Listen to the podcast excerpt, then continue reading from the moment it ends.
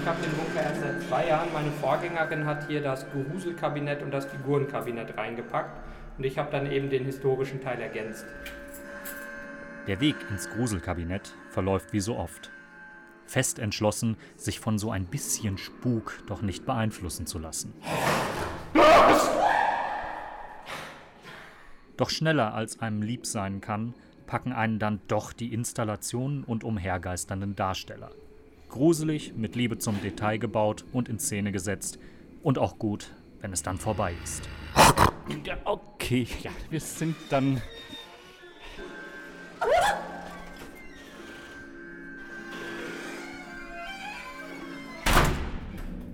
Spannender und auf eine ganz andere Art gruselig geht es dann aber in der untersten Etage des Bunkers am Anhalter Bahnhof zu. Wir sind äh, zwei Etagen unter der Erde. Unsere Füße sind sechs Meter unter Berlin.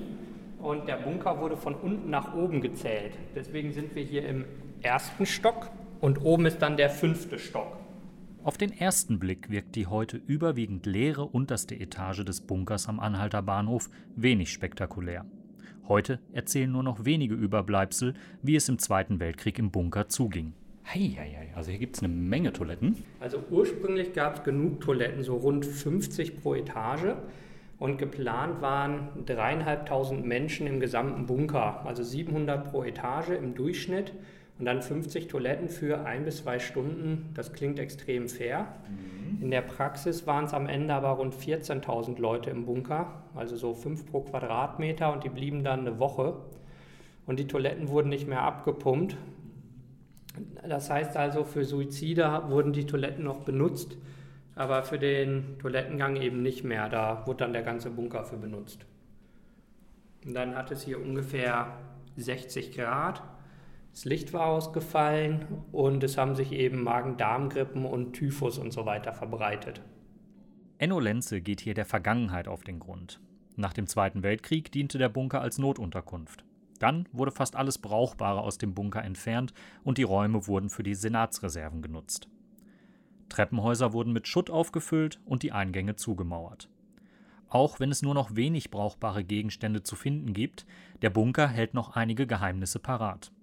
Ein Zeitungsschnipsel, der Jahrzehnte im Schutt eines zugemauerten Treppenabsatzes lag, hilft beim Datieren. Das Entscheidende hier ist diese Werbeanzeige unten. Ein VW-Transporter für 5725 Mark ab Werk. Das dürfte auf genau ein Jahr oder vielleicht ein halbes Jahr zutreffen. Und dann weiß man, wann frühestens dieser Treppenabsatz zugemauert werden konnte. Warum? Das lässt sich nur noch mit Neugier und Glück herausbekommen. So, nachts im Museum. Ja. Es wird aber gleich heller, keine Sorge. In der darüberliegenden Etage ist das Berlin Story Museum untergebracht. Die Ausstellung ist offen gestaltet und enthält nachgebaute Szenen aus der Berliner Geschichte. So, und schon sieht es aus wie ein Museum. Geschichte vermitteln in einem Gebäude mit drei Meter dicken Außenwänden. Kein Tageslicht fällt in den Bunker. Museen reduzieren bewusst die äußeren Einflüsse, damit die Besucher ganz in die Welt eintauchen, die ihnen die Künstler und Exponate aufmachen. Eine weite Welt. Hier im Bunker endet diese Welt knapp über den Köpfen der Besucher an der Deckenhöhe bei 2,50 Meter. Da ist es auch so, der erste Raum geht im Prinzip 1237 bis zur Märzrevolution 1848 auf 42 Quadratmetern da muss man sich durchaus den Vorwurf gefallen lassen, dass da ein paar kleinere Lücken drin sind. Im nächsten Raum treten die Besucher ins Berlin des Zweiten Weltkriegs ein. Der Besucher beginnt in einer typischen Berliner Wohnung aus den 1930er Jahren.